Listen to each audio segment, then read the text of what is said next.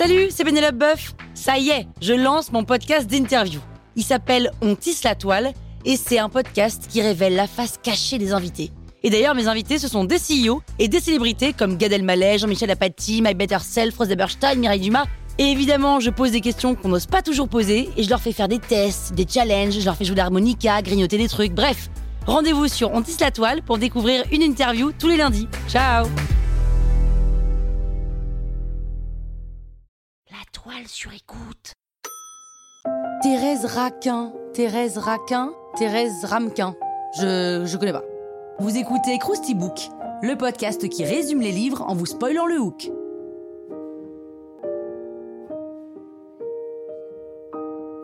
Allez, je vous rafraîchis la mémoire. Thérèse Raquin, c'est le troisième roman de l'écrivain français Émile Zola, publié en 1867. Il fait pas partie de sa fresque littéraire Les Rougon-Macquart, mais c'est son tout premier succès. L'histoire, c'est celle de Thérèse Raquin, une jeune femme née à Oran, en Algérie, fille d'un capitaine de l'armée française et d'une mère nord-africaine. Mais sa mère meurt alors qu'elle a tout juste deux ans, et Thérèse est confiée à sa tante, Madame Raquin, qui a déjà un fils, Camille.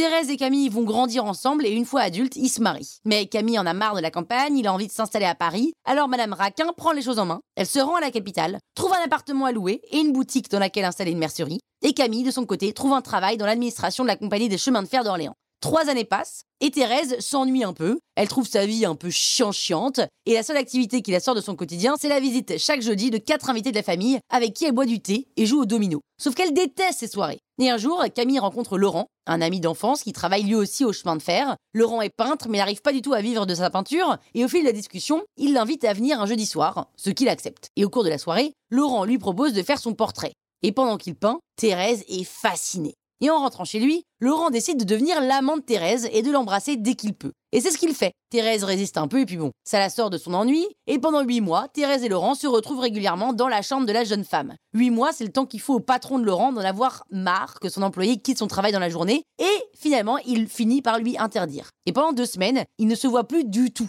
Mais Thérèse arrive à quitter son domicile un soir et l'idée lui vient de tuer Camille pour vivre enfin leur amour tranquillement. Et un jour, alors que Laurent, Thérèse et Camille se promènent, l'idée de faire un tour en barque sur la Seine est suggérée. Et avant de monter à bord, Laurent annonce à Thérèse qu'il va tuer Camille, chose qu'il fait une fois arrivé au milieu du fleuve. Il pousse Camille, qui le mord au cou avant de tomber à l'eau. Une fois certain qu'il est mort, Laurent fait chavirer la barque et appelle à l'aide. Des canotiers viennent le secourir et quand il dit qu'il s'agit d'un accident, tout le monde le croit. Laurent se rend régulièrement à la morgue pour être sûr que Camille est bien mort, et au bout d'une semaine, le corps gonflé d'eau, Camille est bien mort. 15 mois passent, Laurent et Thérèse ne vont pas fort parce qu'ils font des insomnies, durant lesquelles l'image de Camille leur apparaît. Et en plus, la morsure au cou de Laurent est toujours là. Les deux amants finissent donc par se marier, mais la présence de Camille ne disparaît pas complètement. Et quelques mois plus tard, Laurent décide de quitter son taf pour se consacrer à la peinture. Mais à chaque fois qu'il fait un portrait, c'est celui de Camille qui apparaît. Alors il arrête de peindre. La vie de Thérèse et Laurent devient clairement un enfer. Ils se disputent sans arrêt et Laurent se met à battre Thérèse. Les deux époux ne se supportent plus et ils décident chacun de leur côté de tuer l'autre. Laurent vole du poison et Thérèse cache son couteau sous sa jupe. Mais ils s'aperçoivent tous les deux de ce que l'autre prépare et décident de se suicider en buvant ensemble le poison. Donc Zola n'est pas épargné par la critique et d'ailleurs il va écrire Dans Thérèse Raquin, j'ai voulu étudier les tempéraments et non des caractères. Là est le livre entier. J'ai choisi des personnages souverainement dominés par leurs nerfs et leur sang, dépourvus de libre arbitre, entraînés à chaque acte de leur vie par les fatalités de leur chair. Thérèse et Laurent sont des brutes humaines, rien de plus. D'ailleurs ce livre aurait pu s'appeler euh, Des brutes humaines plutôt que euh, Thérèse Raquin. Croustille, hein? La toile sur écoute.